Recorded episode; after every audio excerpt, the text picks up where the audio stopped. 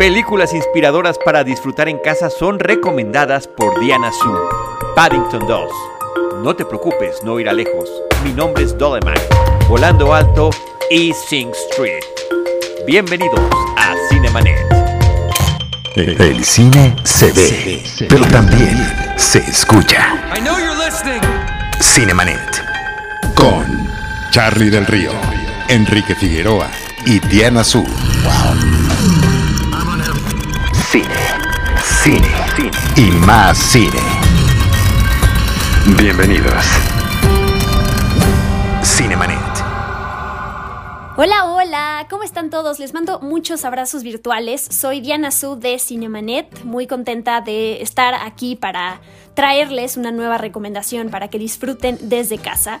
Y en esta ocasión decidí hacer algo diferente. En lugar de recomendarles uno o dos títulos, armé un combo de cinco películas inspiradoras que pueden disfrutar en distintas plataformas de streaming esas historias y personajes que te llenan de motivación, de buena vibra, que, te dejan con esas ganas de querer ser una mejor persona, de aprender de ellos y que te dejan con una sonrisa de oreja a oreja.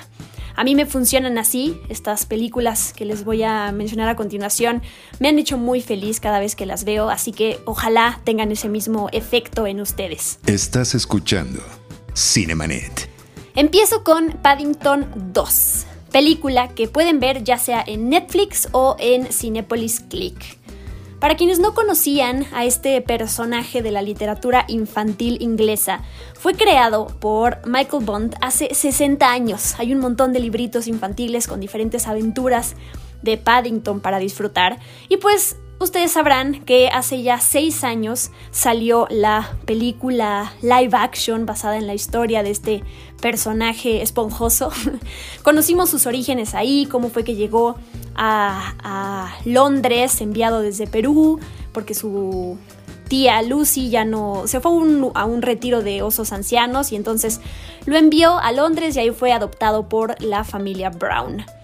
Eh, unos años después salió esta segunda parte que para mí es superior a la primera y en todo sentido realmente es extraordinaria. empezando, perdón, por la parte visual, es hermosa evoca mucho y desde la primera película lo hace al estilo de Wes Anderson, esos colores y estas... Em, pues esta simetría que hay en sus películas y la mezcla continua entre live action y animación por computadora, porque el osito Paddington pues está animado por computadora, es sumamente orgánica. A mí me impresiona cómo hay algunas películas hoy en día eh, en donde todo lo que esté mezclado de esta manera no se ve real y Paddington y Paddington 2, por supuesto, es un gran ejemplo de que estos dos mundos, lo real y lo irreal, se pueden mezclar de una manera em, completamente orgánica.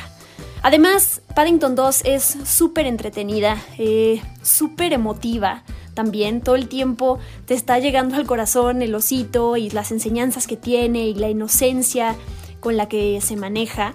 Y también te meten toda esta parte de acción y de misterio porque la película se trata de él tiene que eh, va por una casa eh, por todo Londres para encontrar un, tesoro perdido, ¿no? Algo así como La leyenda del tesoro perdido, una película que a mí me fascinó con Nicolas Cage, en donde hay pistas ocultas, más bien escondidas en diferentes em, lugares icónicos de varias ciudades. En este caso es Londres, ¿no? Entonces es, es, muy emocionante por esa parte. Además de todo, los actores son lo máximo. Sally Hawkins, eh, Hugh Grant, que es el villano, que para mí es mucho mejor que Nicole Kidman en la primera película, lo siento. y Hugh Bonneville, pero por supuesto que el protagonista que se lleva la película y los aplausos y a quien realmente quieres tener como amigo y aprender de su manera de ver el mundo y su positivismo y su humildad, pues es a Paddington. Estás escuchando Cinemanet. Mi segunda recomendación es No te preocupes, no irá lejos, película que pueden ver en Amazon Prime Video. Esta es la más reciente película de Gus Van Sant y está basada en hechos reales. Se centra en John Callahan, que está estuvo a punto de perder la vida después de estar involucrado en un accidente automovilístico y después de eso no quiere dejar de beber. ¿no? Es la salida que encuentra para alejarse de esa pues realidad muy dura en la que vive porque queda en una silla de ruedas.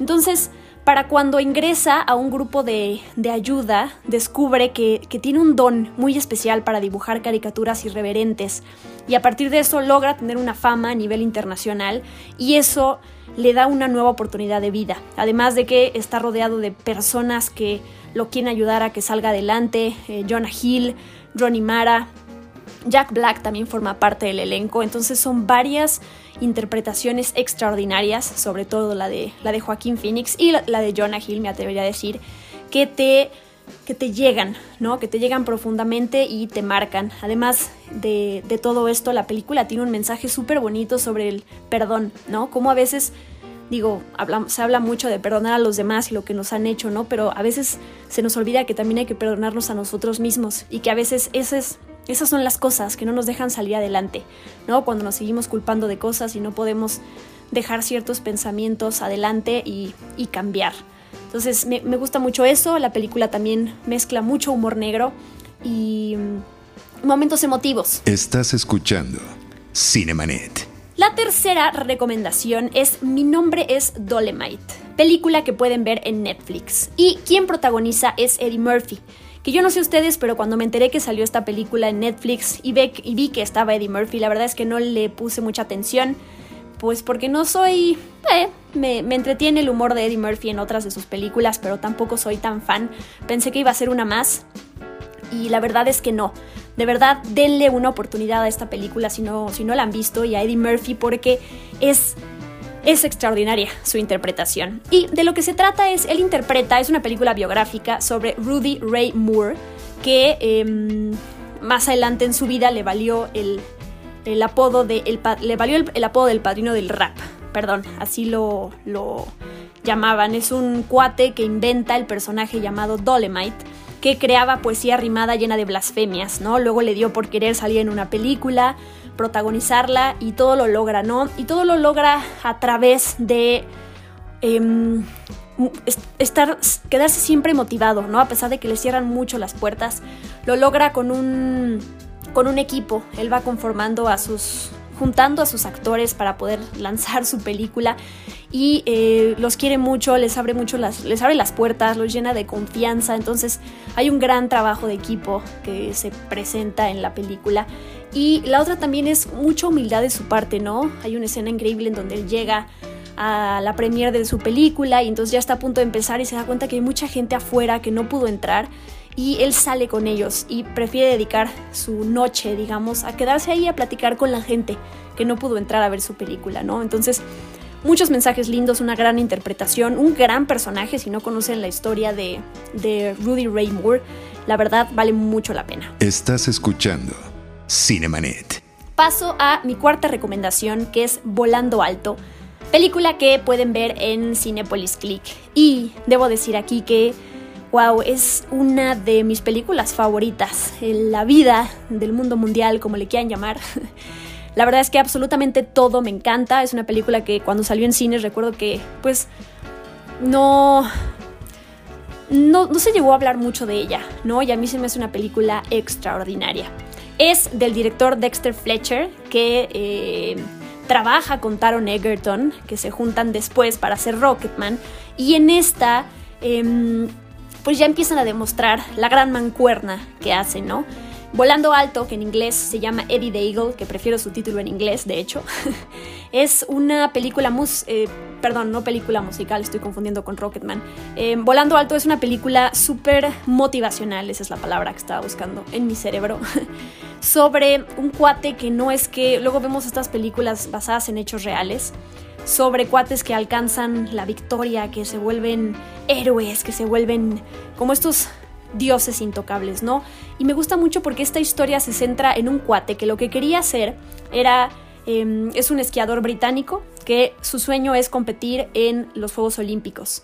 Al final cambia su sueño para competir en los Juegos Olímpicos de invierno y él solo quiere competir, o sea, ese es su único, bueno, tiene varios sueños en la vida, pero ese es uno de ellos, participar, no ganar, no romper récords, o sea, participar y lo logra, ¿no? Y con, a esto voy cuando digo que es de esos personajes que no es que tuvieron historias devastadoras y entonces salieron adelante y eh, o al contrario, ¿no? Esas personas que llenas de milagros o que tenían una vida muy cómoda y que tuvieron que, que superarse, o sea, no se trata de estas historias desgarradoras que a veces nos sentimos alejados de ellas porque son personas que están en otras circunstancias completamente diferentes y parecen estas historias de superhéroes, ¿no? Se cayó de un edificio y entonces cayó en un ácido y entonces ahora vuela. No, no, no, esta es una persona que está, se, siente cercana a nosotros, ¿no?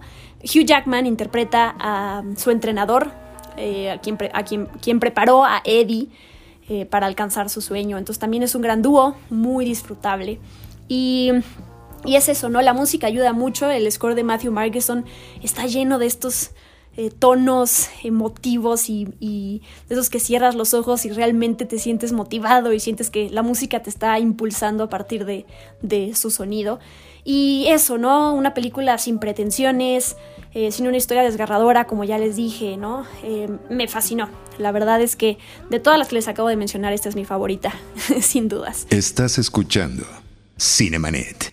Y por último, cierro con Sing Street que también pueden, bueno, no también porque la pasada no fue en Netflix, pero al igual que mi nombre es Dolemite, también puede ver, pueden ver en Netflix. Y esta historia se desarrolla en Dublín en 1985 y está llena de música. Es de John Carney, el director de películas como Once, como Begin Again y que también dirigió la serie de Amazon Prime Video que de hecho les recomendé en el episodio pasado de Cinemanet, em, Modern Love. Y se trata de un adolescente que tiene que lidiar por un lado con el ambiente familiar muy pesado y hostil en su casa y también en la escuela, ¿no? Como lo bulean, un día se enamora de una chica que ve ahí enfrente de su escuela y para conquistarla decide formar su propia banda. Entonces ahí va con algunos eh, conocidos y uno toca la batería, el otro sabe componer. Entonces de esta manera se juntan y eh, su hermano mayor es quien le enseña sobre la música y los grupos del momento, ¿no? Hay canciones ahí de Duran Duran, de eh, Spandau Ballet, de The Clash, de The Cure y este chavito junto con sus amigos van haciendo canciones que se parecen a todos estos estilos y bandas que su hermano em, le presenta, ¿no? Entonces es una historia súper emotiva, llena de música. Además hay canciones originales, eso, eso, es muy importante. Buenísimas todas, la verdad. por un lado disfrutas esas originales, canciones originales y por el otro disfrutas también las canciones conocidas de los grupos que ya les mencioné. Em, la historia de los hermanos es maravillosa. Un, hermano que tiene, entre los dos, ¿no? Que tienen que sacrificar, son capaces de sacrificar su felicidad y sus sueños por los del otro, ¿no? Entonces es una historia muy emotiva y es una historia que te alza a partir de la música y de sus personajes. Pero bueno, eh, ya me extendí un poco. Esas son mis recomendaciones para que se entretengan y para que se motiven. Ya me dirán qué otras eh, películas ustedes incluirían en esta lista de títulos motivadores, que hay muchísimos y pues a cada quien le funcionan cosas distintas. Pero bueno, yo soy Diana Su y nos escuchamos aquí en la próxima recomendación de Cinemanet. Por cierto, me encuentra en redes sociales como arroba-diana Su y también en el podcast de Experimento 626 sobre el universo de Disney. Y ahora sí me despido. Bye bye. Esto fue Cinemanet.